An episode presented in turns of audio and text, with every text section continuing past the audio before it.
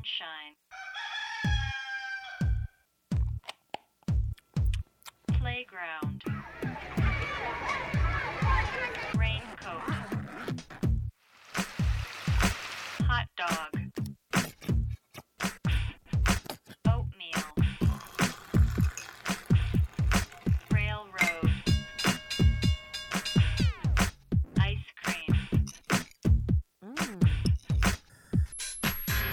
A B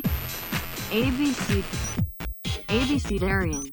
欢迎大家收听 ABC Darian 初学者电台，这是一档由 ABC 艺术书展创办的播客节目。我们帮助大家从头开始做一件事儿，也鼓励大家从任何感兴趣的领域开始自己的学习和实践。我是今天的主播嘉欣，然后我们今天也有另外一位新的主播，他是紫薇。紫薇跟大家打个招呼吧。Hello，大家好，我是紫薇。然后今天很高兴嘉欣能够邀请我一起主持这一期初学者电台。今天我们邀请到的两位嘉宾朋友呢是胖丁和王文凯。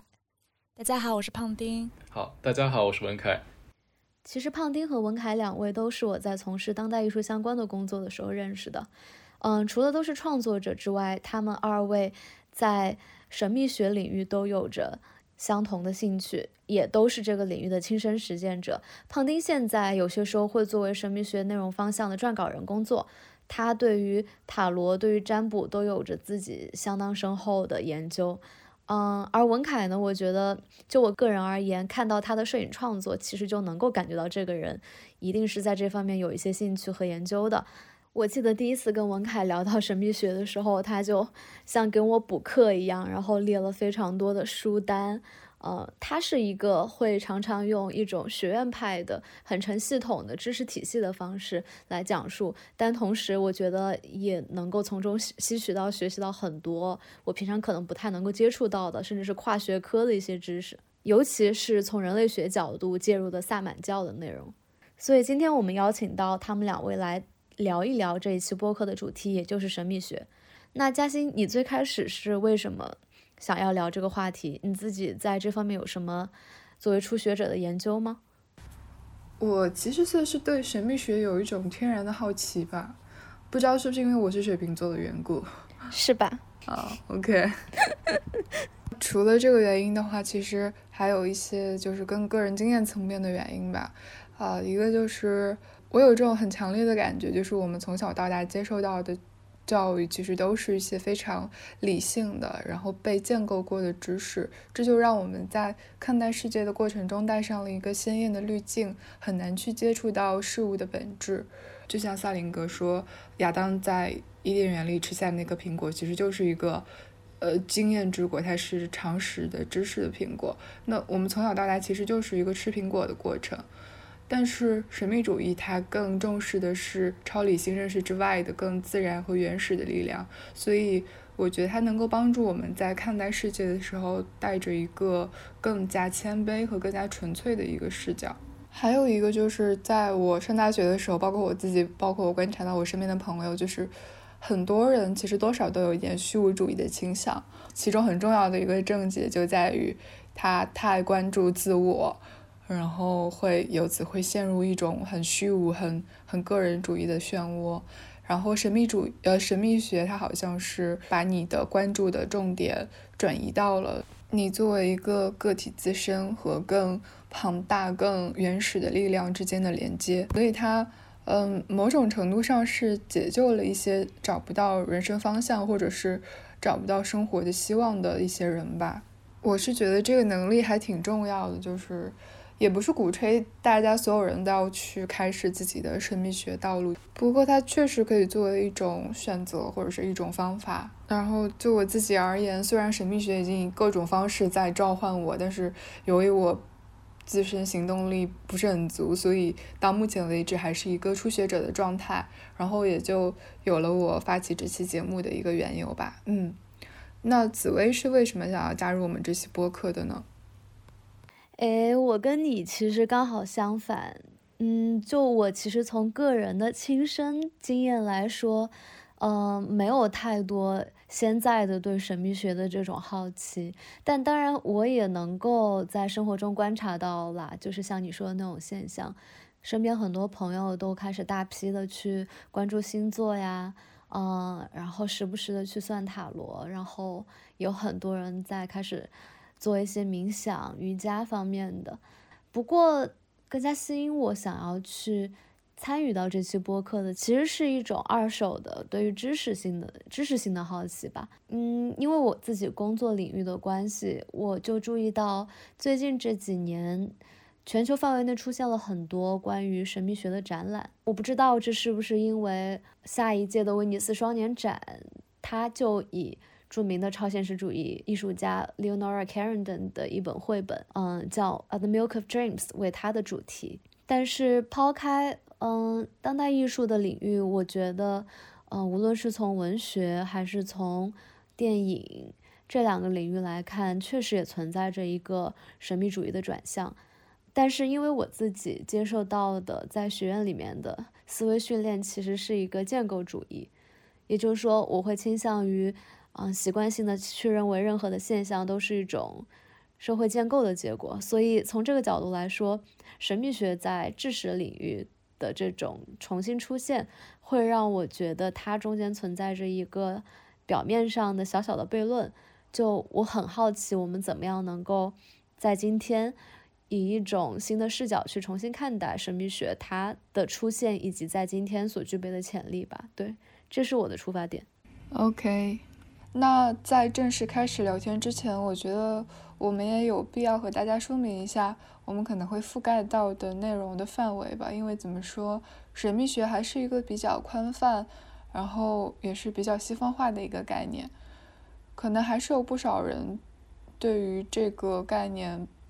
还是处在一个不太清楚的阶段，所以我就先呃直接且笨拙的扒一顿维基百科对神秘学的定义。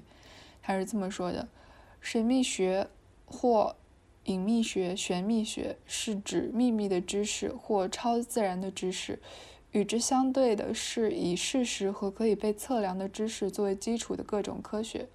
那在中文的语境里呢，比如说奥学、玄学的名词，有时也是神秘学的同义词。嗯，这样听起来可能还是比较抽象。不过好在我们今天的两位嘉宾都是在神秘学领域，尤其是个人灵修方向有一定的积累的，所以。接下来可能会从他们自己的经历出发，给大家分享一些他们所接触到的学院知识也好，或者是实践经验也好，然后也会聊到神秘学与当代生活与艺术创作的关系。当然，我们也不会仅仅局限于神秘学本身，毕竟它作为一个呃非常流动的一个学科门类，其实已经渗入到很多其他的领域当中去了，比如说。紫薇刚刚说到的文学啊，呃，泛文化，包括一些其他的学科等等，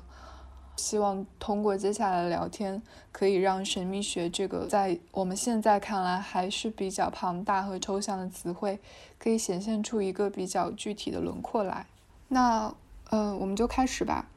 呃，可以先从你们最初是怎么踏上这条道路，就是。嗯，怎么开始你们自己的神秘学研究和实践的？是一个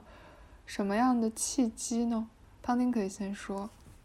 呃，如果说正式的有意识去接触神秘学，其实是因为我几年前的一次濒死体验。对这个体验对我来说，真的是一种非常就是决定性的一个体验吧，就有点像是呃我的人生之前一环扣一环，然后导致我产生这个体验，然后之后一个新的篇章开始了，然后我踏上了一个由这个体验展开的新的道路。呃，但这个体验具体产生原因呢，是一次就真的是快死了的一个状态，就是被送到了急诊室，然后心脏也短暂短暂的停止了跳动。然后在那个短暂停止跳动的那一，就是线性时间上，可能就几分钟的时间，然后就是我处于昏迷状态，也可能就几个小时的时间。但对我来说，我当时在另外一个维度体验到的是一种没有任何时间状态的永恒的体验。我是先感受到，呃，就一种生理上的痛苦，就会像是一块橡皮泥一样被人这样捏来捏去，啊，但是突然就有一瞬间，就我整个人都变得非常非常的轻松，然后非常非常的自由。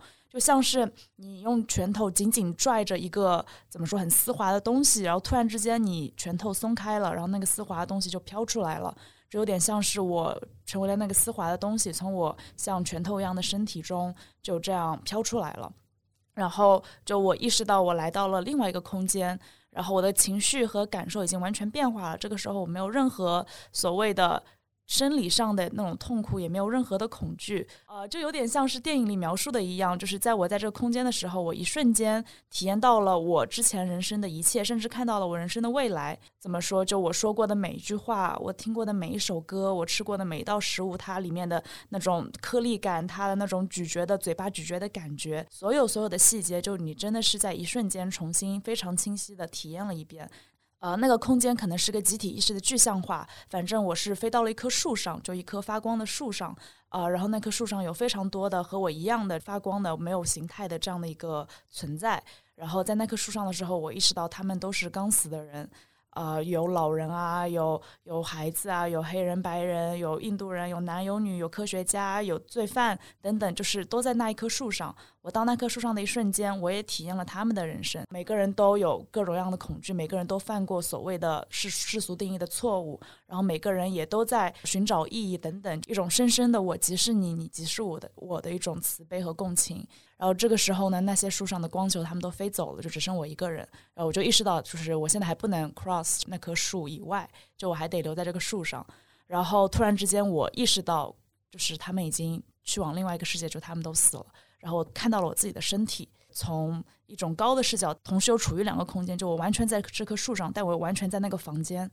然后我看到自己身体躺在下面，然后我突然意识到，哎，我马上要死了。然后我产生了一种非常极度的恐惧。我又感受到我自己身体了，就是有种像是我一和我身体产生连接，那种恐惧的感觉就回来了。那个空间瞬间幻化为一个非常可怕的地狱的这样的一个空间，然后就我发现我出不来，我发现我还是害怕，我我发现我无法放下自己对身体，然后对这个世界的执念。然后在我非常恐惧的时候，突然出现了两个发光，就发生那种强光的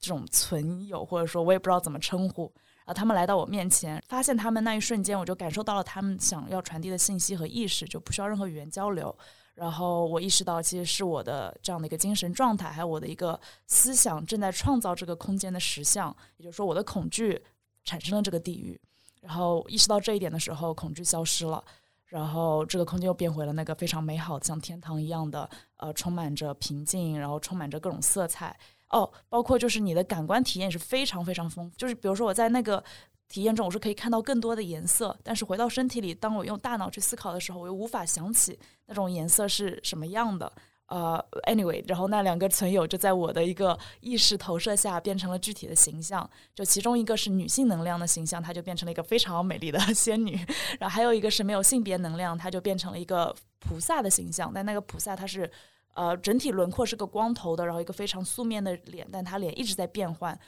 啊，然后他们来到我面前，说这些都是计划的一部分，说是我自己想来的，然后说是要给我一本书，啊，反正那本书我感知到那本书是一个非常熟悉但又非常陌生的一个巨大的智慧，然后我当时觉得我不值得得到这个智慧，因为它太多了，太未知了，就我不想。就好像知道这个之后，我就不会再有任何羁绊，就不会有再有任何恐惧。就是我，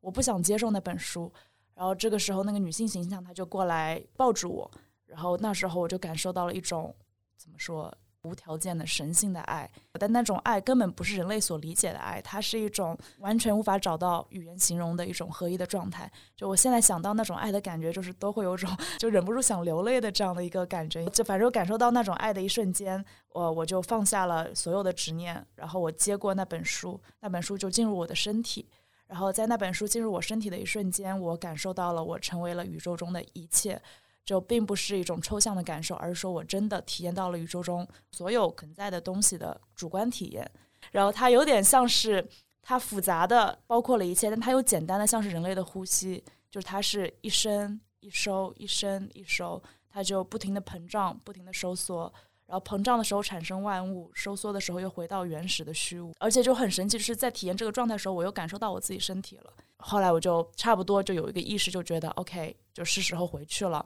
然后只要有一这个意识一产生，就突然之间一切都消失了，然后产生一种非常沉重的下坠感。然后就一直往下坠，往下坠，然后那些所所谓的体验，他们像瀑布一样，啪，全都宣泄出去了。就我已经慢慢无法理解了，但是那个感受还是存在的。我又回到了人类的思考，或者人类大脑的思考方式，就是下意识去用语言去翻译我们的经验和体验。我的大脑在找符合的词汇，但是肯定是找不到的。然后在我当时快即将醒来那一瞬间，这个体验它以某种。词汇的方式出现在了我的大脑中，这个词汇它被每个音节都被无限的拉长，呃，可能有些人会说这个是神，有些人会说这个是道，有些人会说这个是佛，但在任何宗教中，这三个词的本意都是无名。但对我来说，之前我没有任何宗教信仰的这样的一个情况下，这个体验它被翻译成了 the universal core of love，它是一种宇宙的，也是万物的爱的本质，它是一种爱的核心，或者说简单说，它就是爱。就这种合一的状态，以人类的经验中最接近的是爱，是无条件的爱。这个好像是我第一次听胖丁这么就是完整的去跟我形容他理解的爱是什么。因为胖丁之前跟我说过，爱对他来说是一个特别重要的一个一个观念，或者说观念这个词其实都不太准确。那要不先再听一下文凯，然后听说和胖丁的也不太一样。呃，从我怎么接触到就是。这一类的学习开始吧，正式接触神秘学相关的领域，一直感兴趣。但正式接触的话，应该是从那个去年开始。哦，我觉得也是某种机缘巧合。呃，我是在纽约大学头两年本科的时候读的是哲学，然后有选修了一节画画的课，然后那个课的教授。呃，他就是对我对他的印象一直比较深刻。然后去年在疫情的时候被关在家里的某一天，我突然就想到了他。然后我上网就去查了一下他的名字，然后发现他的身份其实也非常的多元。他是那个全美回力镖大赛六届的冠军，然后同时也是一个非常资深的 PhD 的人类学家。然后他主攻的话题是萨满教。哦然后我就去联系了他，之后就莫名其妙的被他去带上了一个呃萨满治疗师的一个工作坊，然后在那边待了三四天，那，就开启了我这一段的旅程。然后后面我才是慢慢的开始疯狂的去补课，呃，接触了非常多的神秘学相关的知识。但是整个起源的话，就是这么一件事情了，这是萨满教。呃，然后呃，我了解到，就是整个那个西方社会，在六十年代的时候，呃，对于特别是当时的年轻人嬉皮士。呃，在二战之后的一个战争时代，美国当时处于越南战争的呃这么一个窘境，然后很多年轻人，特别是西岸开始的就各种运动，就 Make Love No War，Drop Acid No Bomb，然后当时的这些年轻人其实也是处于某种非常严重的呃虚无主义倾向吧，然后就会想要在西方社会这个理性构建起来的常规社会以外去寻找一些精神依托。哦，然后就有了，后来我就查到了有了这么一件事情，呃，大概是一九五五年的时候，一个叫 Valentina Watson 的，呃，一个俄国的科学家和儿童医生，然后他对就是各种呃菌类，还有对各种的自然界的植物都非常感兴趣，然后她的老公。叫 Gordon Watson，然后他是当时美国非常有名的一个银行家，还有金融界的大鳄。然后他当时也是处于自己某种中年危机的状态。然后他的妻子就是 Valentina Watson，就是通过他的一些兴趣爱好了解到了，就是呃有很多致幻植物其实本质上是用来作为那治疗的领药的用法。然后他们就夫妻一起做一些 research。然后 Watson Gordon Watson 就在墨西哥的一个小地方一个边境去找到了当地的。呃，萨满萨满教里面应该因为分不同的种类的巫师，然后有些巫师的话，他们的呃特长是用药物去治疗；有些巫师的话，可能是借用自己的一些呃，我们就是可能会称之为超能力的，进入另类意识去用，把自己作为一个灵媒去帮别人治疗。嗯，那文凯既然提到了萨满，不如就。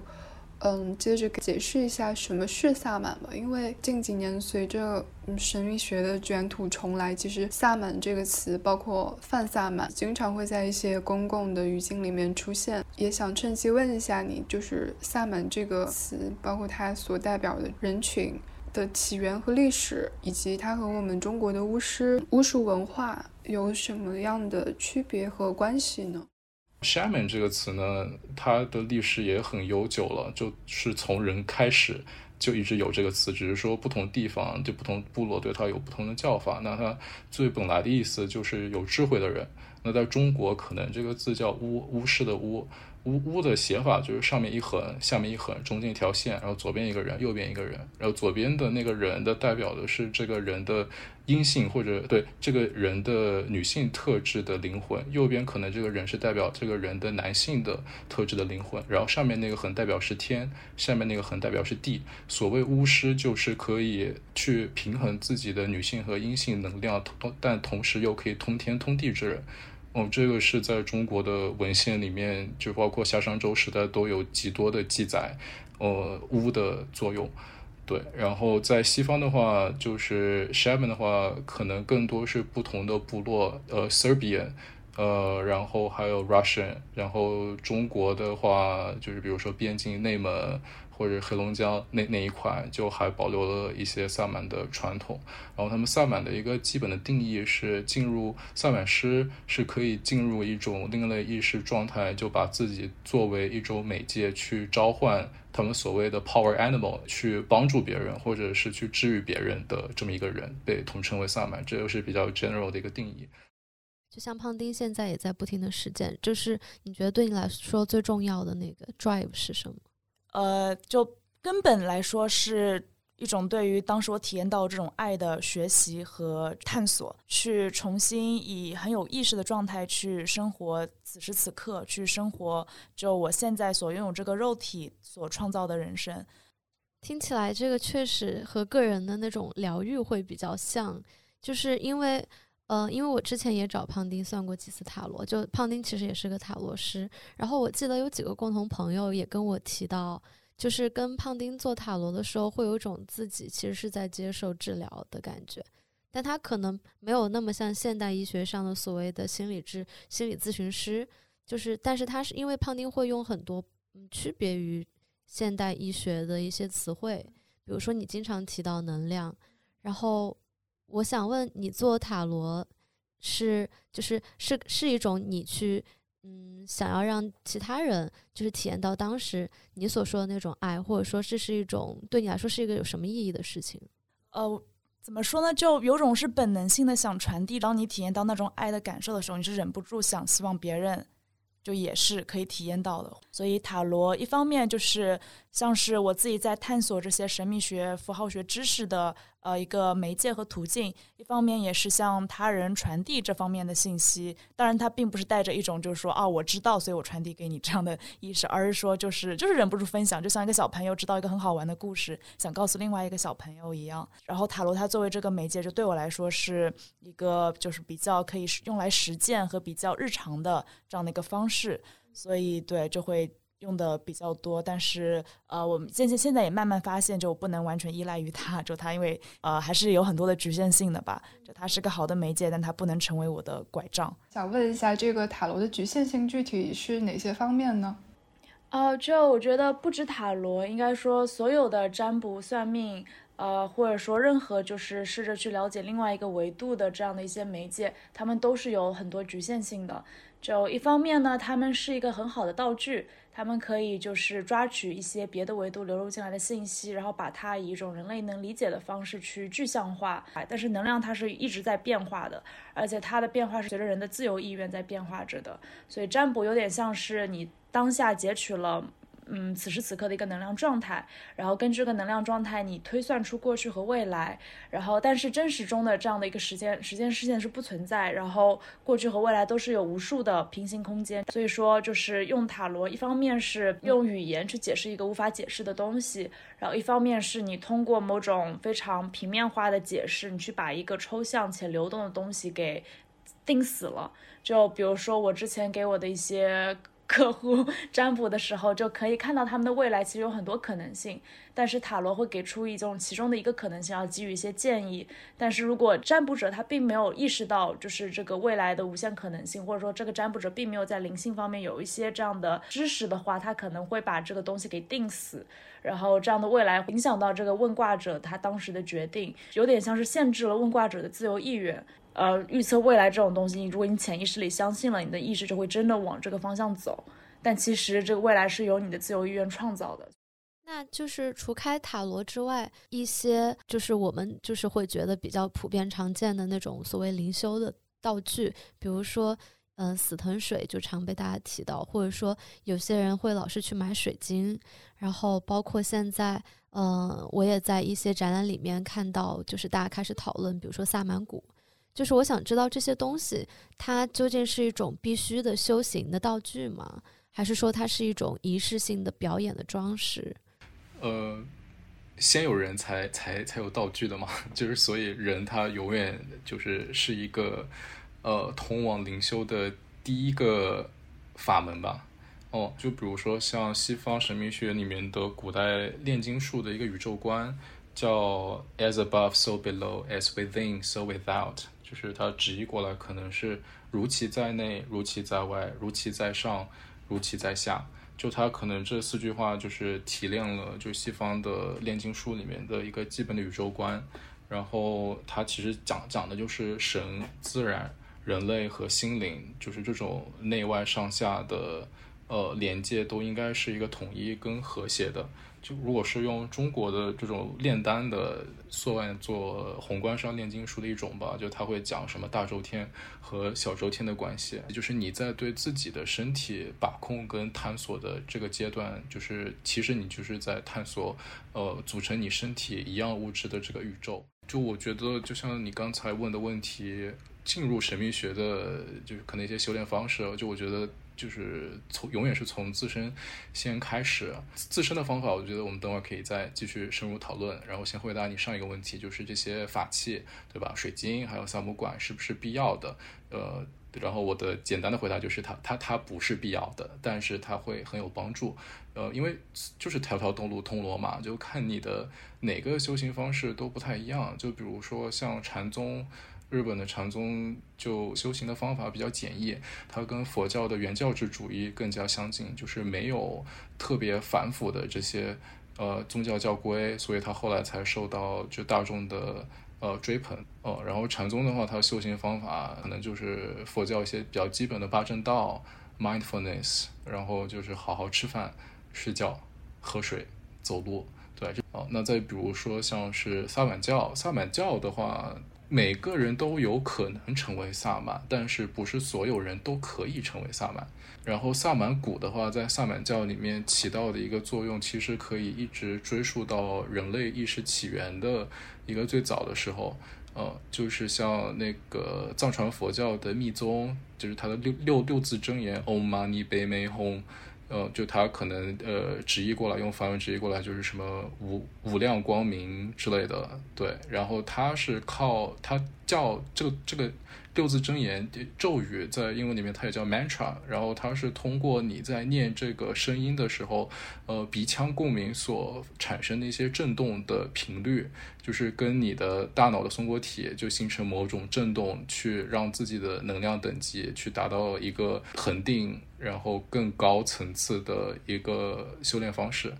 由这一点去引申出，那就是声音，声音的震动对于人体的一个影响。然后萨满鼓的话，在人类意识的初期，就也不只是萨满鼓，就鼓类，呃，所有的音乐的乐器最早期的其实都可以追溯到打击乐。就如果你想一想的话，就不管是你用声带振动去产生的声音，呃，还是。你去拍打东西产生的声音，就都是一个非常自然，就大家可能最早的早期人类都可以想到去用这些声音去制造一些呃频率或者是一些音乐的器具。哦，就是声音跟振动还有能量之间的关系非常的紧密，这个方面我还在继续学习。呃，一个巧合就是英语中音符的那个单词是 keys，就是。所以说不同音符的频率，它其实像是一把钥匙，可以打开不同那种频率的能量。对，对对对对对对，发现了什么法门的感觉？就是我有一个特别庸俗的问题，就是我是觉得中国人，因为其实我会觉得在主流叙事或者主流社会里面一直都没有宗教和神秘学的传统，然后包括到现在，嗯，佛还有一些民间的那种信仰，然后可能都会产生出一种特别实用主义的嗯表象。像转发锦鲤，然后比如说有些人去买水晶，他放在旁边，可能他也没有做什么，但是是一种对他的心理暗示。然后，所以在这个层面上，我不知道就是真真正的水晶的用法和，嗯，平常大家就是去买它，然后摸一摸这种，就是有什么样的差别？那就从我角度说的话，就是如果以一种仪式的方式去理解水晶，那它确实是有那种历史传承下来的一些具体的方式。但是，就是如果他买来纯粹作为作为一个心理暗示，他从人的意念角度，他也是完全可行。但是，当然就是你的意念强度决定了这个东西它具体的影响力。呃，就大多数人如果是一种逃避和依赖的心态去买这些呃器具的时候，意念强度其实是比较弱的一个状态。所以说，这个本身可能也并不有太大用处。呃，但具体的一些仪式的东西，可能文凯会更了解。呃，就是在萨满教里面，水晶跟那个萨满鼓都是萨满师他会常备常用的东西。就是每个萨满师其实他都有一个小包，然后那个包叫 medicine bag。然后里面会放的一些就是必要的东西，一个是 tobacco water，就是呃这种叫什么，就是烟草做的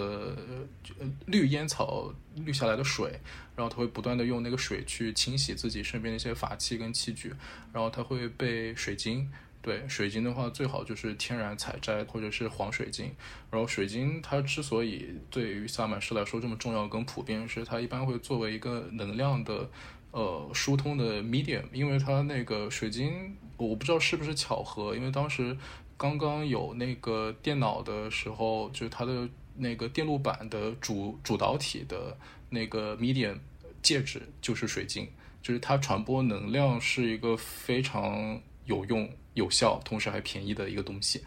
哦，但是水晶的具体的用法的，就是我还是不太确定。哦，因为它的那个能量密度非常高，就是一般是在你呃萨满是去疗愈别人、治疗别人，或者说是两个萨满同时进入一个另类意识状态的时候，呃，用到常用的一个让能量传递的一个介质。具体要怎么去治疗别人，我现在还在学习。但是呃，我我我可以打包票说，就是大部分就是淘宝上买的什么能量治愈水晶啊，就是卖的特别贵的那种，基本上都是骗人的。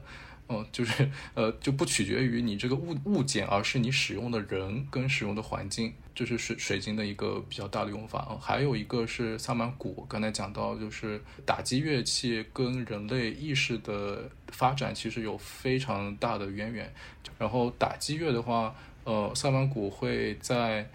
呃，也是看你不同的用途了，但是最最普遍的用途，他们是叫那个呃，drum journey 的萨满都具备一个基本的能力，就是你可以通过鼓声打鼓的频率，去让自己的大脑进入另外一种意识状态。然后现在一些科学依据的话，可能进入的意识状态是 alpha wave，因为你大脑就每种意识状态相对应的波长都不太一样，就是像我们平时讲到的那种。就运动员进入的极限的那种，就是 zoom 的状态，对，或者是那种匠人精神，就你你练了十年，只为那一分钟的精湛的记忆的表演，他们会进入一种就是超级 focus 的状态，就是那个时候大脑的呃波长的话叫叫 gamma wave，对，gamma 一般都是最少最最少见最难出现，然后也是频率最短的 wavelength，然后萨满鼓的话，就是它会通过。一秒打四到六下，也就是一分钟的话，大概在二百二十到二百六十下左右的频率。呃，就咚咚咚咚咚咚咚咚咚咚咚咚咚咚，就是这样的频率去帮助呃萨满师去完成这个最基本的训练。随着鼓声，还有一个主持这个萨满 journey 的一个人的话语，去帮他们进入另外一种 alpha wave，就让通过打鼓，就是胖丁刚才说的这个钥匙，通过这个频率的钥匙，就是把他们的大脑的 wavelength 调整到 alpha wave，然后进入一种你是清醒的。的同时，你又是半昏迷的这种意识状态去完成他们的这个 journey，哦，所以萨满鼓在萨满的呃践行当中是非常重要的一个器具。有点想到蹦迪，就是我不知道这两个东西之间，因为听起来就是这些器具它好像的重要，对，就是作用于自己的身体，然后达到某种程度的解放。就比如说蹦迪的时候，有时候你也会进入那种恍惚状态，其实有点接近。是是，加州的那个龙虾教授 Jordan Peterson，他就讲到就是。对，他就讲到蹦迪啊，就是说现代人的蹦迪就是在模仿那个柏拉图的洞穴里面的狂欢，就是它是本质上是一个宗教体验，它就是一个宗教体验。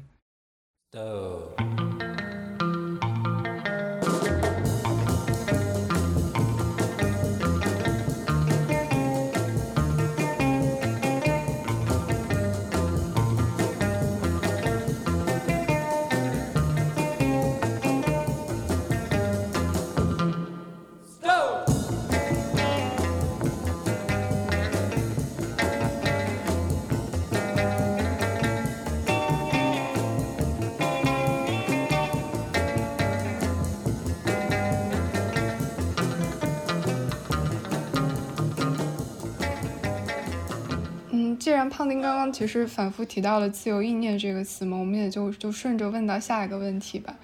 嗯，就是无论是占卜者还是被占卜者，包括你们，呃，胖丁和文凯，你们自己个人的灵修，其实你们始终都很强调，就是个人的自主的这种意念，在这过程当中的重要性。其实某种程度上是弱化了这个包括塔罗这个工具，还有其他的一些工具，还有一些仪式的作用。那就你们自身而言的话，就这种神秘学实践当中，对于自主性的这种自觉是从哪里来的呢？对，因为因为我们可能觉得这种自主性不是历来一直就占据主导的，就从历史上来说，而且这种自主性就是的出现也会让我们想到在宗教的历史上面的一些节点，就比如说。在宗教改革的时候，马丁路德他突然一下提出因信称义，但在这之前其实是，对吧？其实是教会为主导的。对，就好像所有的灵修，就是他反宗教的一个概念，就是你强调自我的这样的一个力量。就马丁路德在他说这个之前，就是当时还有那种赎罪券等等，就是教堂或者说就是宗教，它是一个非常非常政治性的这样的一个结构，然后。就可能所有的一些宗教的一些改革，都有一种就是你去反这个宗教建立起来权威，而去注重于自我的这样的一个灵性成长。自主性的话，就是在所有灵性的一些修行上，它都是非常主导性的一个东西。就是这个自主性，并不是说是一个评判的视角，也不是说你的思维，而是说就当你进入一个非常。空的状态的时候，你感受到了一种客观性，但这个你从唯物的角度，它是无法解释的，因为就好像你作为一个社会构建起来的个体，你是好像是无法存在这样的一个完全客观的角度。但是就是抛开你自己身份的这样的一个意识状态中，从一个相对客观的角度意识到你很多思维模式和也好，你的情绪模式也好，就并不是由你自发产生，而是由你从小到大灌输的一些信念而产生的。就呃，包括你的一些。呃，你以为是你性格或者说基因影响的一些东西，它可能都是就是可以通过某些方式去改变的。其实聊天过程下来，我们会觉得文凯对一些，嗯，比如说萨满疗愈、灵修。过程当中使用到的一些工具啊、仪式都非常的了解吧，包括萨满鼓、紫藤水、水晶这一类的。呃，在你自己的实践和研究过程中，你觉得你的这个自我意志、个人意念的这个成分和工具仪式的这个成分，它们各自是一个什么样的，呃，什么样的比例呢？以及你是怎么看待这两者之间的关系的？对，就是我感觉可能回看大学的一些基础教育，就发现可能我从小一直比较感兴趣的话题，就跟自我意识的产生有很大的关系。所以在开始搞电影之前，就是读了两年哲学，然后我选的话题一个是科学哲学，然后还有一个是意识哲学，然后他们研究的很大一些课题都是用一些非常。理论跟呃相对结构的方式去研究意识，但是我在课上很多学到的体验都给我一种通向死路的感觉，就是好像呃对意识这个话题不断的做结构跟反刍的过程当中，它并没有给到我任何满足感，就是好像我还是有某种地方非常的空洞，会想要去找呃一些终极答案，或者关于我是谁，呃，就为什么我会有这样的反应，所以才会去对这方面做一些呃深入的了解。我觉得也是比较幸运才接触到灵修的一些方式，因为灵修说到底就是他修的还是个人的心。就不管怎么样的东西，就是人的就是呃出厂设置里面的自我认知就没有办法去把身体跟心灵两个部分去分开，所以灵修方面会关注的东西，也就是自身的就是心的一个培养跟发展。嗯，就是还挺好奇，因为就是你们两个刚才都说，呃，这种个人性或者说个人意念的追求，其实是一种达到个体圆满的。手段，那就是这个，就是我首先 assume 这种欲望是或者这种需求是大家都会有的。那像那些在基督教里面，就是他他他就不是一个异教，他是一个正教，然后他在和上帝之间的沟通当中寻求。某种精神满足，就是这个该如何解释？嗯，就我觉得这个就是当你把你的这样的一个自我的精神性投射到某个具体的形象，就它中中间产生的那种互联的精神的那种满足，它是真实存在的，就是你是可以真实体验到这种宗教性带来的这样的一个神秘体验。但是就是当你把这个神秘的对象给具象化之后，它就是让你就是有点像是你到达了一个入口之后，你就无法再进去了。就想必就所以对你们来说，就是问信信不信什么东西，其实是一个不太正确或者不太存在的问题，是吗？我觉得一开始你不知道你是什么，就像一个房间，就是你就是扔出去一个球一样，就是它会上下左右跳，就你你你在就是碰撞的过程当中，你才大概知道你在什么位置。然后你强烈的碰撞的过程当中，就可能你碰撞的领域是科学，就或者是艺术，就是你在不断的碰撞过程当中，就是你你不管是多么强烈的动势，你都会慢慢的趋于平静，然后会非常，我觉得会非常自然而然的转向自我内在的探索。对，我觉得文凯这点说的我特别同意，而且就是真理，它并不是一个你所要到达的地方，它并不是一个具象化的一个终点，就它就是一个不断变化且不断涌动且非常全息，它是一个你是无法找到的东西。就是如果宗教的话，像是把这个真理给定了一个点，像是哦，你从这一个点到达下一个点需要做些什么，但现行的这样的一个过程，它是以人类的头脑方式去理解的。嗯，确实，像这种对于呃个人意念或者说对于灵修的自觉。它是一件非常当代的事情，就是因为我们今天聊神秘学，其实我们四个人都比较清楚，神秘学它本身的提法其实就是来自于，嗯，整个欧洲的人文复兴还有启蒙的那那段历史，他们其实是想要丢掉在中世纪的东西，然后强调人的自觉，然后才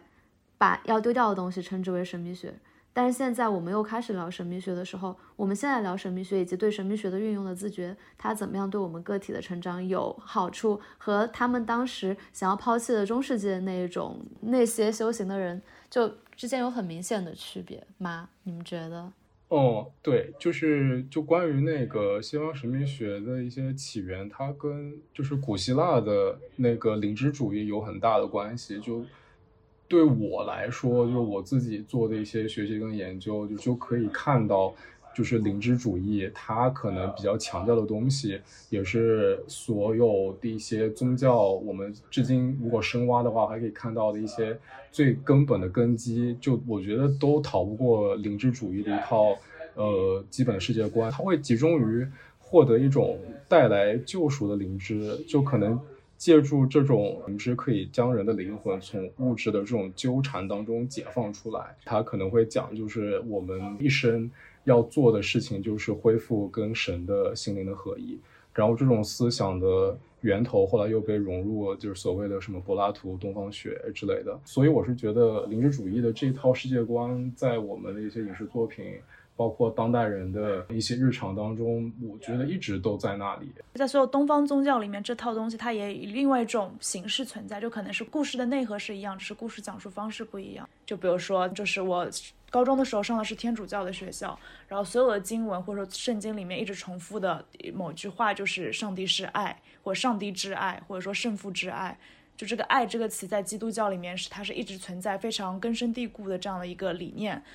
在在比如说在佛教中所谓的慈悲，也和这个基督教中描述的爱是非常相似的。就是基督教中是，就比如说当别人打你左脸的时候，你把右脸也就是转过去给他打的这样的一个慈悲的爱。那和佛教中慈悲爱，我觉得它是有很多共通之处的。那在道教中，它可能会被称为德。就如果你去看《道德经》中对德的描述，它其实也是一种对爱的描述。对，说到说到《道德经》，我觉得就是可可以可以插一句。冷知识，在西方的就是萨满研究里面，就是他会把《道德经》作为中国最早最本土的萨满教的文本去研究，是件很很有趣的事情。我觉得是的，就它也是就是六七十年代美国嬉皮就是运动盛行的一个，像是当时嬉皮士的一个圣经，也不是说圣经，就大家都会非常去了解这样的一个东方文化的这样东方宗教的一个怎么说一个文本吧？对对，其实还有一个比较。实在的问题吧，就是无论是文凯说的灵知主义，还是胖丁提到的一些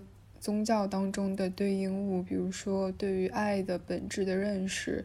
呃，道教里面的道和德等等，就是对于这些灵学上的世界观和价值观的习得，对于你们嗯自身的，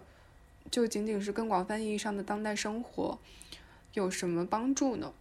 呃，我觉得这就是灵学的整套东西，我我我愿意就如果说我是一个非常理理性人的角度去看待它的话，我会愿意把它作为一个我给自己世界观设定的一个游戏规则。就我觉得可能这样对大部分人来说会比较好接受，因为其实现代的一些游戏规则都非常的怎么说呢，也比较世俗吧，就特别是在呃我跟这个社会的连接，就是本来就在整个资本主义社会下就就是非常的。呃，碎片化宗教的概念可能在一些东亚国家，特别是在中国也特别的被弱化。就大家可能就是精神上面确实是找不到一个非常实在的依托。但我觉得像像是呃这种情况的话，就我会愿意把灵学的东西当做一个就可以去通过对自我的修炼，然后达到一些新的呃游戏等级。就可能说，可能大部分人。一开始的能能力值都不太一样，然后你知道自己在这个游戏当中所处的位置在哪里，你可能是法师，你或者就是法师可能相对应的是医生的职位，或者你你所对应的是战士，那你可能相对应的是呃一些蓝领啊，或者是呃对体体育老师或者是武术家之类的，就你找到了自己所。呃，在这个游戏里面，呃，出场设置的游游游戏角色，就你有一个初步的自我认知之后，就你可能会去发问，就是游戏本身的设定是什么，它的规则是什么，游戏之外的它可能是什么。然后我觉得灵知主义跟呃神秘学，呃也不是神秘学，就是灵修这条道，可能就给这套游戏规则一个呃方式吧。就是我觉得这些问题对于一个处在抑郁的状态，或者是对。于呃，这个世界非常虚无主义的人来说，它可能会是一道光，就或者是可能会是一个值得去做更多探求的一扇窗吧。嗯，就就怎么说，就是它作为一个道路，它可以非常具象为，就是比如说相信什么呃前世今生也好，或者说相信什么就是修行也好，相信冥想也好，相信什么一些。宗教的一些经文也好，等等。但是，就算你就算就算你完全不信这些，但我觉得就是在灵修中很多讲的这些道理，它依旧是可以运用到当下的每一天中的。就比如说一些非常听起来像心灵鸡汤的一些基本的理论，像是活在当下、感恩你生活中的一些细节也好，就是不管你相信这种呃形而上的东西也好，还是说完全不相信、完全唯物也好，我觉得这些都是可以让你去更好的体验人生的一些基本的一些。其实游戏规则这个视角，我觉得还挺有意思的。嗯，本质上它可能是和其他的选择或者是道路是并置的，但是可能对于某些人来说，或者是对于某些呃人生阶段来说，它确实是一个很好的出路。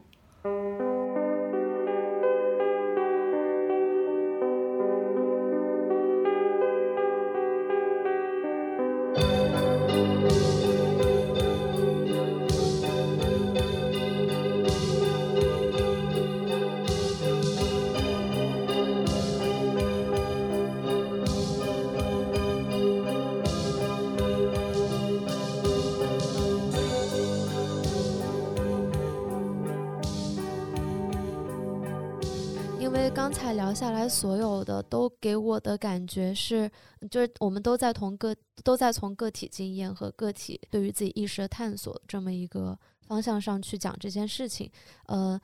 但是这个就特别让我想到，嗯，当时嬉皮士那个时期，大家就是你们肯定都知道，就是那个波光。那个印度的神棍，然后后来在美国西部建立起来的那个所谓的自由国度，就就我最开始了解这个事情，就是通过一个剧，就是特朗普他的支持者当时攻进就是州议会大厦的那段时间，就是其实对我们来说冲击还挺大的，而且尤其是对于一个在中国人的人来说，都是通过媒介去观看这件事情，然后大家也都知道，当时的那个现场是有非常多穿着奇装异服的人，然后他虽然是一个。政治性的事件，但是就呈现出了一种非常强的娱乐性和宗教性的层面。然后我当时跟我的一个美国朋友发消息问他的就是想法，然后然后他就说，他就说这个事儿对他来说太正常了，就是从他小的时候，就是他已经是个中年人，就是从他小的时候，他觉得美国的政治对他来说就是这样。他说，because people don't know how to be comfortable without having an identity or something to support。然后他就说：“你去看一下《异狂国度》，就是《Wild Wild Country》这一部，呃，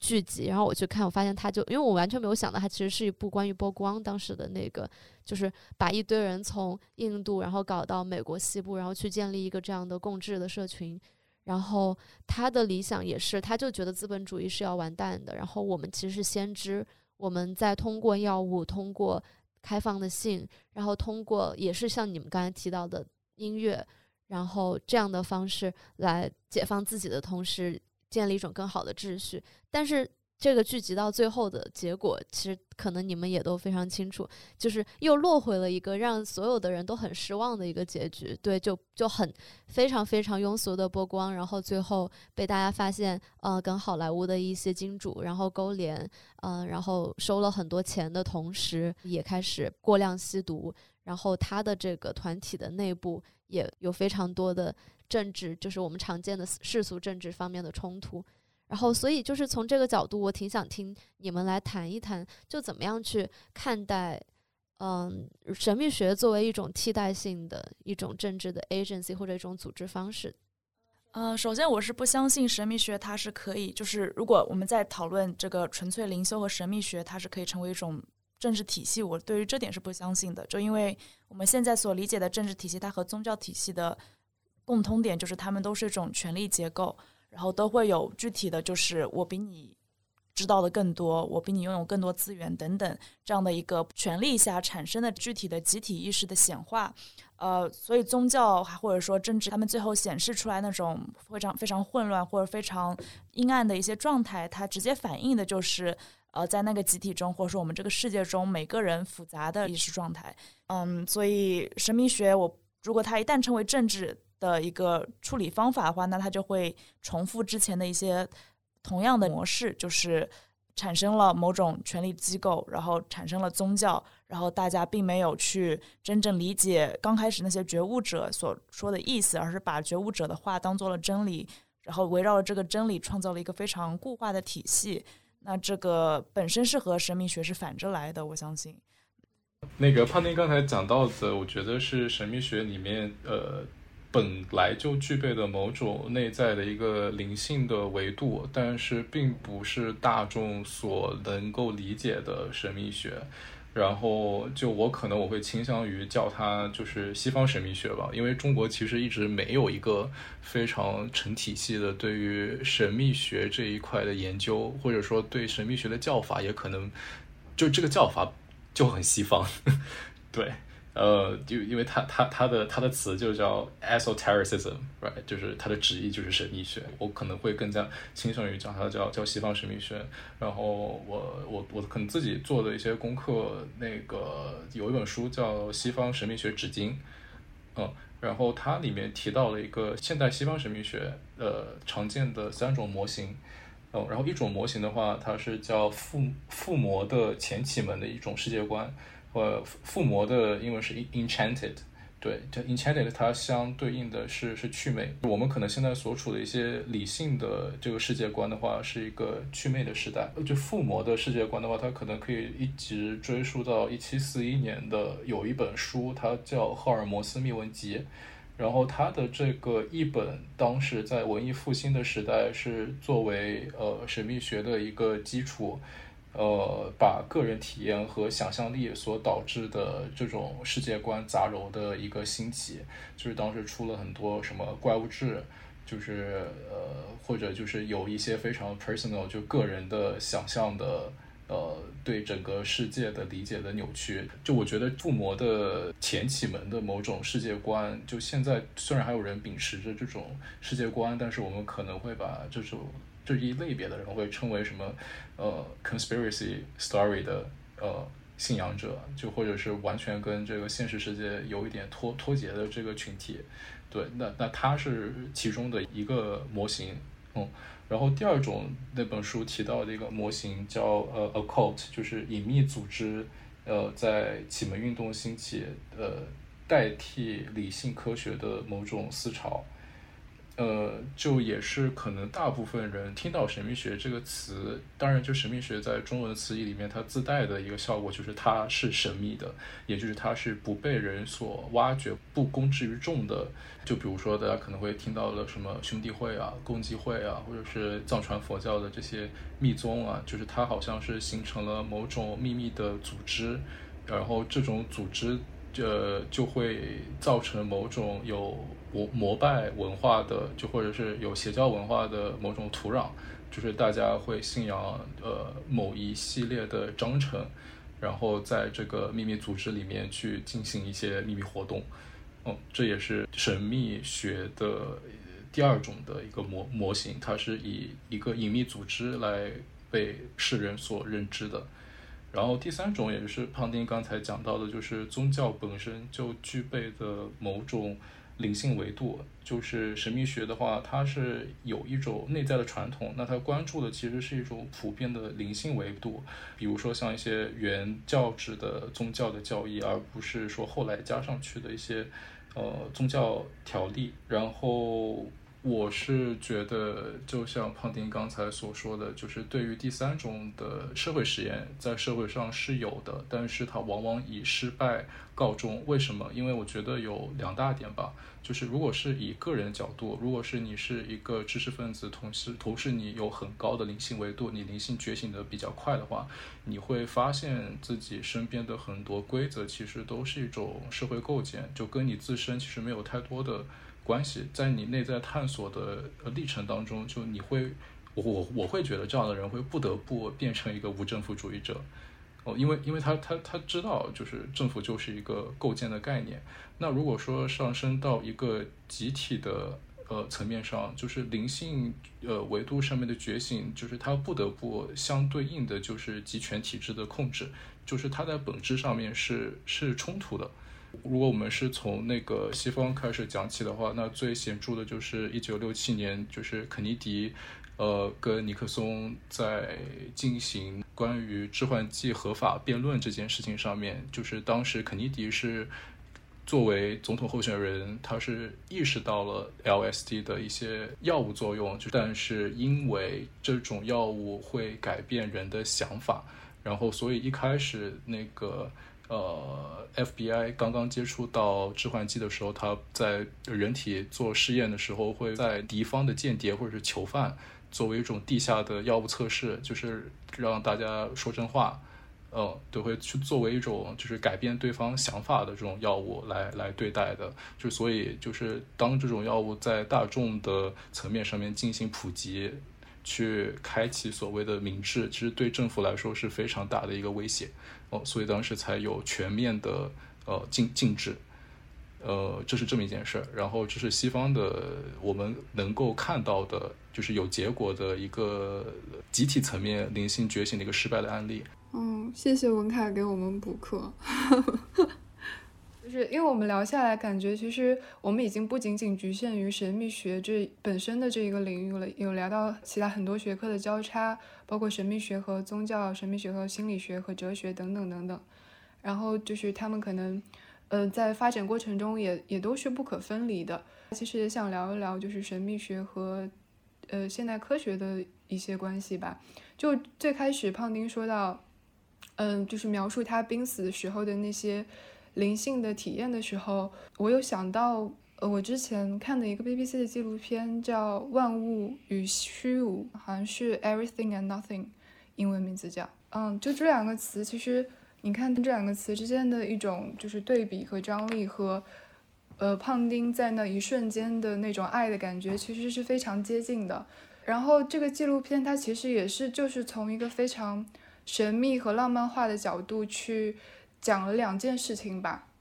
一件事情就是我们所看到的这个呃宇宙，我们所认为的宇宙的真空，它其实并不是空的。就是它里面其实有很多充满了量子的涌动，包括电子和反反电子，它们同时出现，然后又即刻湮灭。然后还有第二件事情呢，就是，嗯，我们现在所处的这个地球，包括我们所处的这个星系，我们所能探测到的这个宇宙，其实是最开始的宇宙爆炸之后的残骸。包括我们个体也是，就是我们每个人身上可能是由。大概是十的多少个次方，我我不太记得这个确切的数字，可能是十的二十几还是三十几个次方的原子构成的。就这个这个每一个原子可能是来自于当时爆炸的一颗星星，然后它穿越了很很长时间的历史，它不断的分裂四散，然后又重组，然后在此时此地构成了现在的你。你身上的很多原子可能是来自于，呃，怎么说莎士比亚啊，或柏拉图啊，或者是。呃，几百万年前的某一个植物，然后你死之后呢，这些原子也会四散，可能会变成，呃，一片叶子的组成部分，一滴水的组成部分。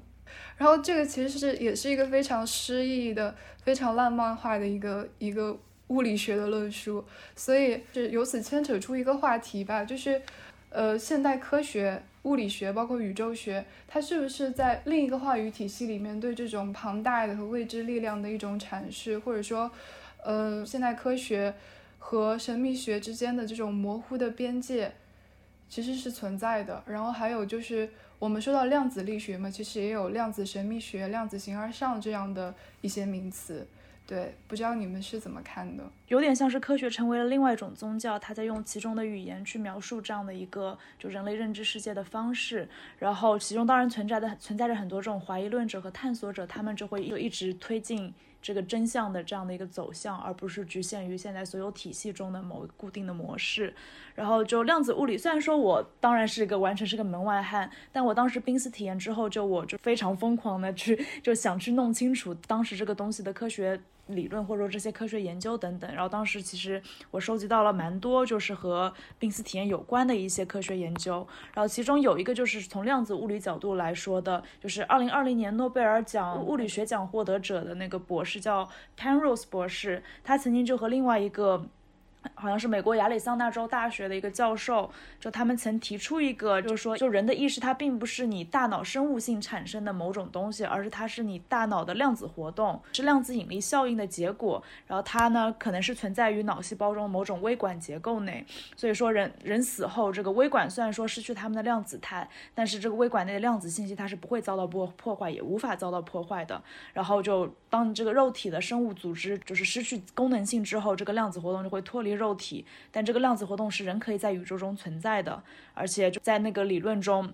他们就尝试用这个理论来解释一些濒死体验的一些这种脱离灵魂的感受等等。然后他们还说，就是这个量子的信息，它呃可能是在时间诞生时就已存在。就而且这个个体的量子信息是整整体的宇宙的量体信息的一个部分。就当脱当它脱离某一个具体化的生物组织之后，它是可以和别的量子信息产生纠缠，然后也可以和别的量子信息成为一体的。就这个其实和很多宗教性中的这种描述都是非常相似的，嗯。就他那个博士也曾经就把 这个量子星直接称为灵魂等等，就所以我觉得就是他这个研究虽然说遭到了很多学术界的批评和反对，但是呃我相信他是从科学界就是去打开新世界大门这样的一个契机。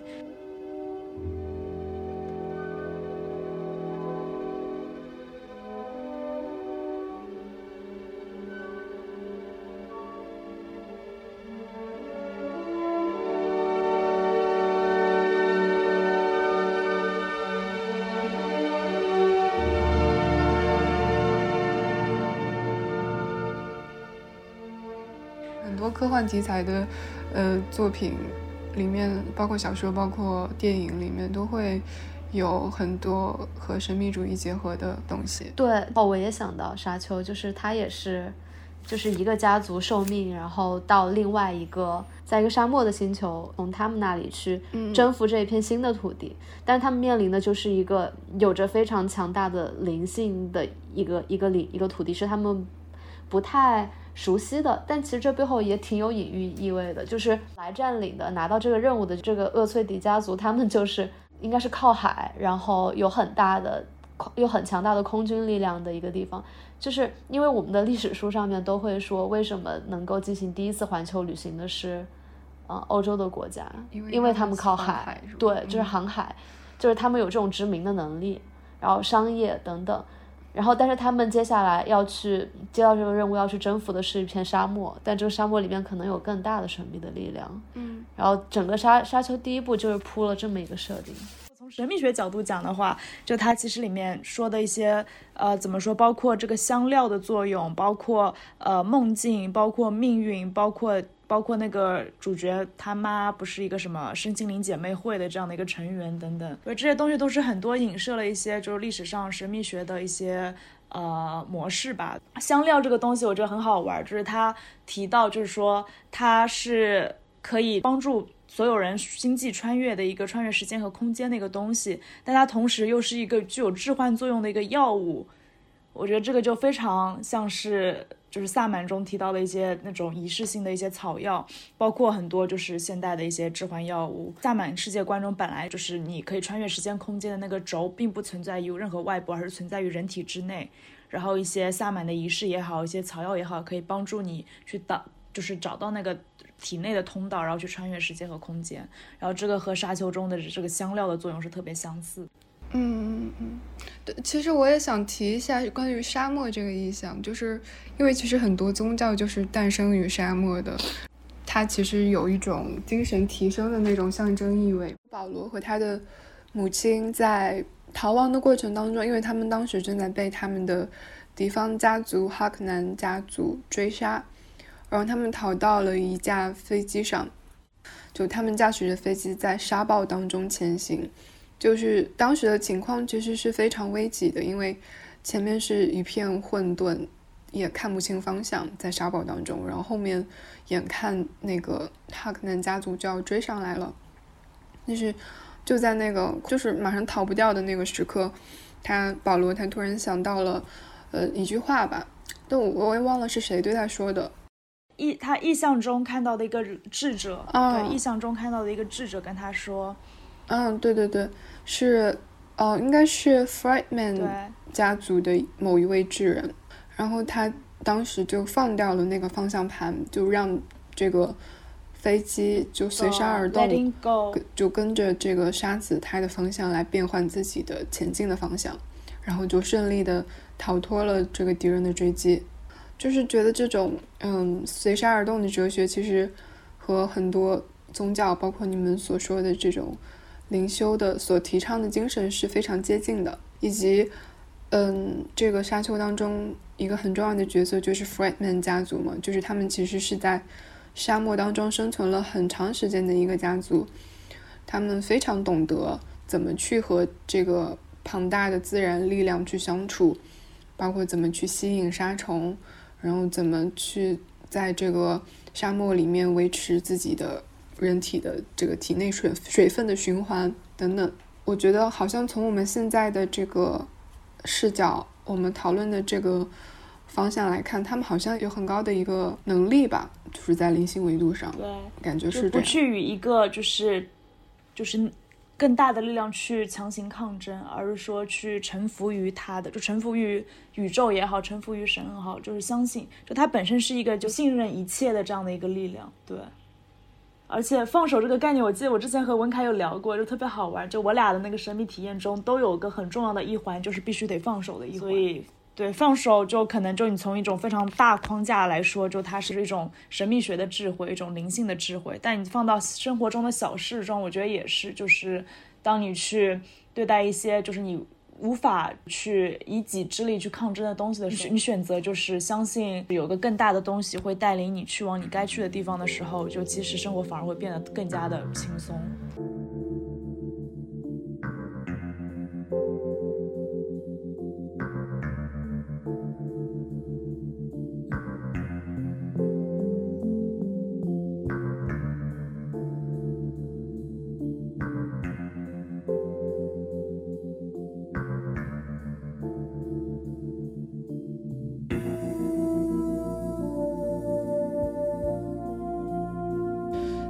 其实也可以就是聊一聊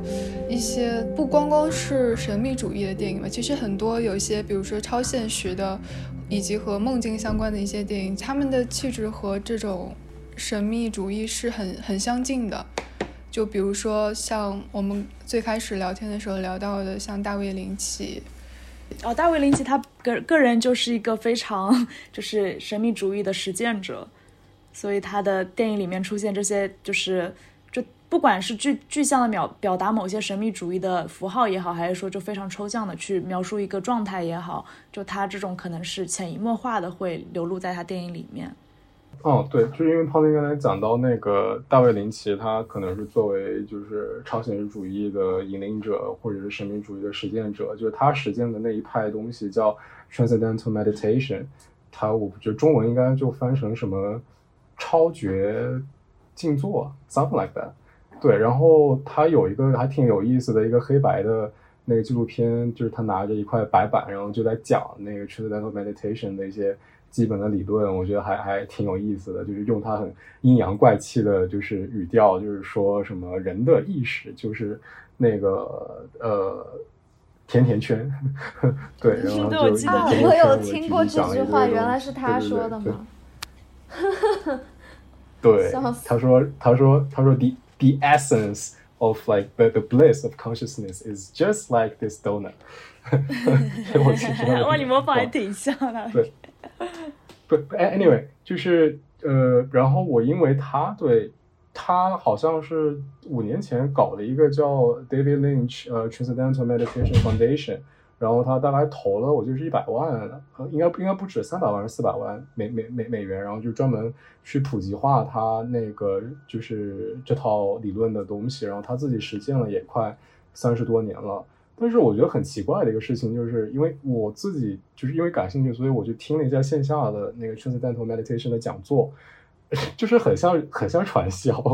他们课卖的特别贵，That's one thing。就是第第二点是，他说是卖的贵的原因是想要保证他这一个学派的某种纯正性，就是你可能得花钱，就是他可能第一节课会给你讲大概。呃，四十分钟，然后还没跟你讲到点上，反正就是问你什么啊，你平时焦虑不焦虑？然后你的工作忙不忙？就是是你老婆有没有出轨？就是像像像这种东西，然后最后给你一个解答的答案，说，嗯，你现在只要出去花十五分钟散个步，就是就是你要一步步就是升级，可能要花更多钱才可以听到一些听到一些真的真的东西。 This is a donut. It is very sweet and very good. But if you'd never tasted a donut, you wouldn't really know how sweet and how good a donut is. If you'd never had that experience. Transcendental meditation is like that. Transcendental meditation gives an experience much sweeter than the sweetness of this donut. It gives the experience of the sweetest nectar of life, pure bliss consciousness. As Maharishi says, those who don't know, they don't know. Those who know, they enjoy. 但是回到那个戴维林奇，他本身来说，就是就包括就刚才讲到，就他的很多作品就是跟人的潜意识呀、然后还有梦境都有很大的关系。比如说《双峰》这部剧吧，就是它有很多对于潜意识跟梦境的运用，包括那个林子里的红房间，然后他破案会通过就是梦境来给他指示来进行破案。嗯嗯嗯，是的，是的，嗯是的，对这个这个我觉得是非常明显的呃他的一个一个 personal mark，就是因为他对就是美国小镇的题材特别感兴趣，就是他在拍双峰之前的对早期的蓝丝绒，就是他对一个小镇里面发生的就。外表上面看上去大家都很 nice，就很都很道貌岸然，就是衣冠禽兽的样子。但是其实你不知道他背底里面对暗流涌动到底在发生什么东西。就是这是他呃以美国小镇题材作为一个切入点，但这这是他的一个表象。但是我觉得他理性，其实他一直在探讨的就是可能小到个体，就是我们日常的一些呃互动。对外公开的一个人格面具，但是在内部的话，就是有很多很多乱七八糟的东西，就是可能以那个荣格的心理理论来说，就是人的就是自我，它本来就分成几个部分，就它可能有你想对外呈现的你想要的样子，以及就是你自己一个人处着你最舒服的样子，然后还有一个很重要的概念叫 the shadow。就是那些可能史前残留下来的动物生存的本能，或者是杀意，就或者是一些非常肮脏的念头，就是它不会因为人的一些道德的呃限制而消失，就它会一直都在某一个地方。这我也是我觉得大卫林奇就是一直在。深度探索的那些东西，而且没有保留的把它展现出来。就从符号化来讲的话，这些东西可能就是从就二三十年代，从弗洛伊德到荣格那段时间，就精神分析学比较盛行的，会出现很多这种类型的电影，像是那个 Maya Deren，或者说那种一条安达鲁狗，就是类似于这种电影，就各种都是由符号产生。但是这些就是一方面可能会和神秘学产生关联，但是从另外一方面，它也是非常的。怎么说，就有点过于具象化，然后导致就神秘学被啊，我个人是觉得神秘学就它可以是种表达方式，但是这个和神秘学本身的关联其实并没有特别大，或者说就是所有电影可以从本某种意义上来说，它都是神秘学的，就就像所有生活都是神秘学的。嗯，对，就是华哥刚才提到的一些那个超超现实主义的创作者，就是我如果自己要分的话，我肯定会把自己分到那一派里面去。但是那个超现实主义的流派跟神秘主义，它确实是有在起码在表象上面是有密密密密不可分的关系。呃，就刚才胖姐讲到那个 Maya Deren，然后他作为早期的那个超现实主义电影的教母，就其实 David Lynch 在自己的片子里面的，就是影视手法跟视听语言也有受 Maya Deren 很大影响。如果说你你仔细去看林奇的一些片子的话，就他在展示一个房间的时候，他很喜欢用的一个镜头就是一个一个一个 pan，要么是从左摇到右边，要么从右摇到左边，就是一个非常客观的视角去审视一个就是你觉得很陌生但是又很熟悉的一个房间。是在 Maya Deren 很多片子里面，他也很喜欢用的一个手法，就是林奇他很多时候在进入一个空房间的时候，他会不太带有。主观视角或者目的性的会在房间里面可能会先绕一圈，然后最后的一个 frame 可能会停在就是呃将要讲的这个故事的主角身上。对，就是我们可以看到就是呃超现实主义流派的就是前辈跟当代的一些创作者的一些内在的关联吧。就如果说是从呃视觉呃研究的角度上面去看的话。哦，但是那个超现实主义，它早期作为一种艺术潮流发展的时候，就它的呃发起者不是叫 Breton 吗？对，布列东。然后布列东呃当时也是受同期的弗洛伊德还有荣格的理论的影响非常深，特别是在弗洛伊德提出潜意识的这个概念之后，然后布列东他又是诞生于二战时期非常动荡，对于人类特别绝望的这么样的一个年代。然后跟呃超现实主义同一个时期的已经有达达主义了。然后超现实主义它可能一些比较最基本的、最自我的内在探索，就是战争的这些惨况，让 Breton 可能意识到了，就是我们是不受自己大脑控制的。而且超现实主义它想要去拥抱一些非理性的呃潜意识，因为人长期的压抑自己的。潜意识人就会打乱自己的一些内部秩序，最终导向的是一个所有人都在压抑自己不平衡的社会，最后会导致就是惨无人道的战争。就是因为他发现所谓的理性光辉跟理性主义，如果说最后的中途是互相毁灭跟战争的话，就为什么不拥抱人的非理性的一面？就我我觉得这是他最根本的东西，就是所以他最根本的这一块内在的呃部分是跟神秘主义有很大的关系的，是人对内在的一一种探索，而不是外在的那些符号化的东西。就包括这种人与人之间产生的某种就是非常微妙的这样的一个共联性，对我来说它也是非常神秘的，就可能在电影里表表述的这种方式，对。你让我想到黑泽清，就是嗯，他是一个日本的导演嘛，然后他非常擅长去捕捉一些日常生活中的非日常片段，比如说，呃，一阵风把这个窗帘吹起来了，然后这个门它突然自己打开了，或者是一个水杯它突然从桌子上掉落在地上摔碎了等等，就这些事情，其实在我们日常看来是非常经常发生的事情，但是正是因为它。呈现在大荧幕上，让它变成一部电影的一部分，它因此具有了一定的神秘性。就抛开它在整体叙事中被赋予或者所承担的一些神秘的意味不谈，影像这个媒介本身，它其实就是有一种能力去，呃，呈现一种不可见的可见性。对，这个词是德里达说的，就是他曾经说，呃，电影是一门关于鬼魂的艺术，就是说影像是。能够呈现一些我们看不见但是确实存在的东西。那其实除了影像，很多其他的媒介，比如说摄影、绘画、呃声音等等，其实都是具有相似的特质。然后也正是因为神秘主义它所指涉的模棱两可和不可解释，就使得创作者他的表达是非常个人化的。刚好讲到这儿，我们其实可以切到就是神秘主义和创作的关系，因为我我之前看了一部那个应该是 Tate，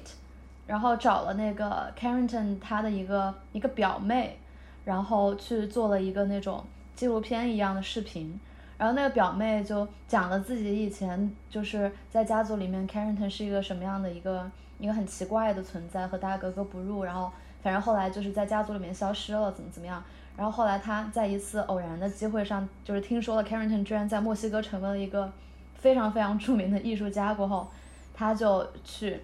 墨西哥去找他这个表姐。然后 因为那个纪录片就有种非常显然的，Tate 找了一个嗯这个知名的艺术家的一个表亲，然后试图从一个很世俗的视角来展开这个大艺术家的人生的这种这种这种这种视角。所以他当时这个表情去的去到那个 Cameron 家里面过后，就开始问一些问题，啊，就说啊，你你家里面没有人学艺术吧？嗯，还是哎，你那个外婆是不是对你有什么呃影响啊？因为她以前干嘛干嘛？然后 这个这个 cousin 就这个表姐就被 Carrington 一阵立刻打断，然后非常非常凶的告诉他说，你这个是 manilogic’ 然后他说 you never understand by this road，然后。当这个 cousin 想要继续问说，哎，那那就是你，我如果现在从你家墙上拿下来一幅画，然后你愿意告诉我他是说什么意思吗？然后 Carrington 就不停的强调，就打断他，然后说 You have to remember what I said，然后就一直强调说 It's a visual world，然后 If you want to turn things into an intellectual game，it's not，就是就不停的强调这件事情，你必须要用他的方法去，或者说你你要你要抗拒语言的统摄性，对，是的。这这这这这就像 David Lynch 从来不解释自己的作品一样。是的，对我我对我我我觉得是这样，因为我觉得那个 Leonora Carrner 他创造的是一个不跟这个世界平行的他自己的内在世界，就像 David Lynch 一样，就是他是一个没有办法被结构跟就是解释的东西。一些当代艺术趋势，你可能会套用一些理论，或者是。呃，有一个比较清楚的想要表达的社会议题，就你把它可以分解成一个理性的、安全的步骤去执行它，跟这个世界有很大关系、接轨的一个东西。但是像 Leonora Carrington 或者 David Lynch，就是我觉得他们做的东西就是一个非常纯潜意识内在的探索。因为我我前两天正好还在读 Carrington 的短篇小说，呃，就是 Yeah，If you don't know，就是他他也写写小说，然后他对马这个形象。就有很强烈的执着，就是我在读他的文字的时候，呃，我自己的感觉就是他的塑造的世界观，就是我我没有办法跟就是我所处的世界的任何一样东西所连接起来，就好像是他就是创造了一部他自己的私人词典一样，就他没有办法变成就像你说的变成一个 intellectual game，就他没有办法再进一步的去被呃当下的一些话语体系给解构了。对，我记得他当时就是唯一说的一句妥协性的话，就是他告诉他那个 cousin 说：“你如果非要让我解释，现在从我的距离到你的距离，我们中间要经过一个床，然后这是一个 space，如果我要走过去，这中间会发生的一切。”就是他就说了这么一句话，他说：“因为画布就是一个 empty space，然后你，然后到这里其实就已经结束了，因为你知道你没有办法再用语言去靠近那整个就是这个走动在空间当中发生的事情。就 maybe 诗歌可以靠近，但是它也一定不是用一种 intellectual 的一种对，方式途径去靠近。对，就确实就是艺术这种媒介，创作这种媒介，在某种方式确实会比就是语言结构上更接近当时这样的这样的一个就是怎么说形而上的这样的一个感受状态吧。就包括就是我们之前呃就和紫薇经常聊到那个 Hilma F. Klein，还有郭凤仪等等。刚才说到 F. Klein，对对对，因为我前两天在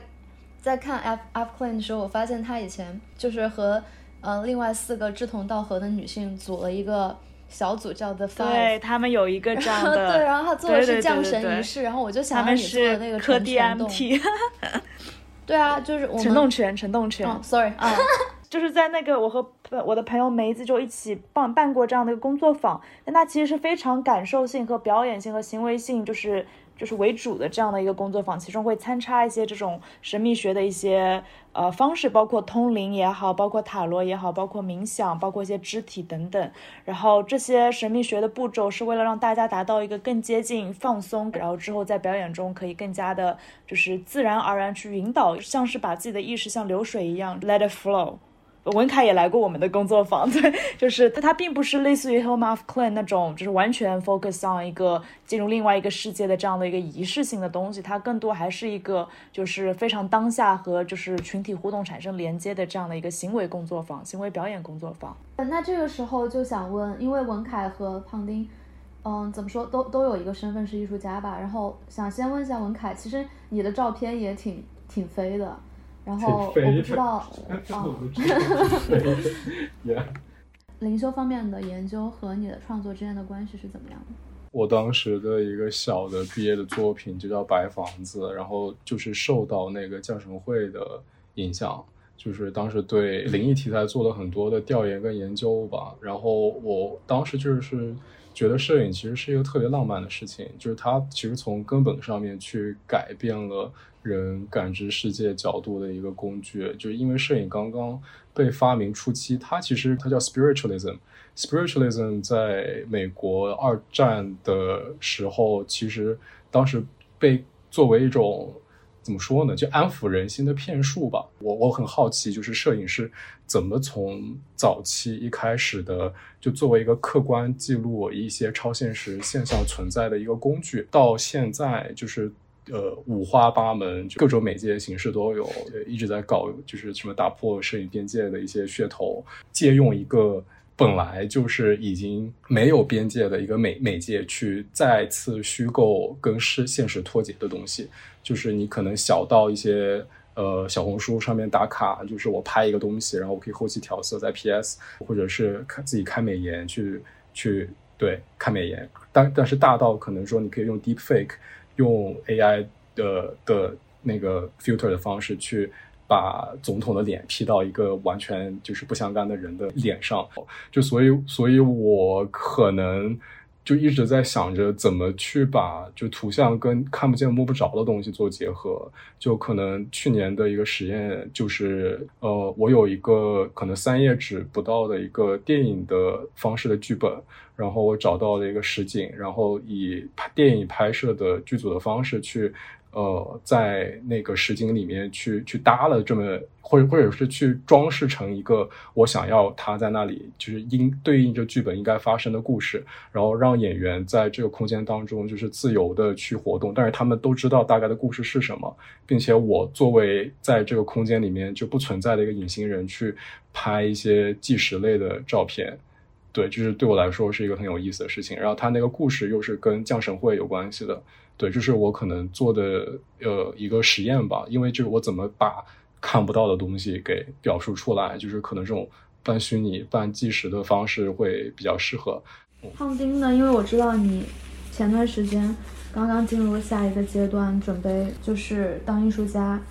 OK，就是我之前一直是以摄影的方式进行创作的，然后和文凯刚好相反，就我反而是在濒死体验之后发现，就摄影这个东西已经无法再去表达我想就是想表达的东西了。就当当然只是我现在只是哦，暂时对它我我啊你跟我没有相反，哦，OK，你跟我是一样的。啊，对对对，就是，所以我就觉得对这个之前非常习惯的媒介产生了疑问，就想就是现在在一个探索期，去尝试很多新的东西，包括之前和朋友办工作坊也好，包括之前尝试行为也好，就是都是想就是重新以这种新的方式去，就是想去怎么说，就在一个完全放松的状态中去体验一下，就是。呃，怎么样在进入一个感知状态中，然后把这个感知状态以艺术的方式去表达出来？但是在这样的一个成，就在这样的一个语境下，这个艺术是非常个人化，这也并不是我就是完全想做的一些东西。就我现在就办完工作坊之后，我觉得我感兴趣的还是会和和一些和这种集体整体有关的这样的一个走向，就想之后以一种社会学的调研方式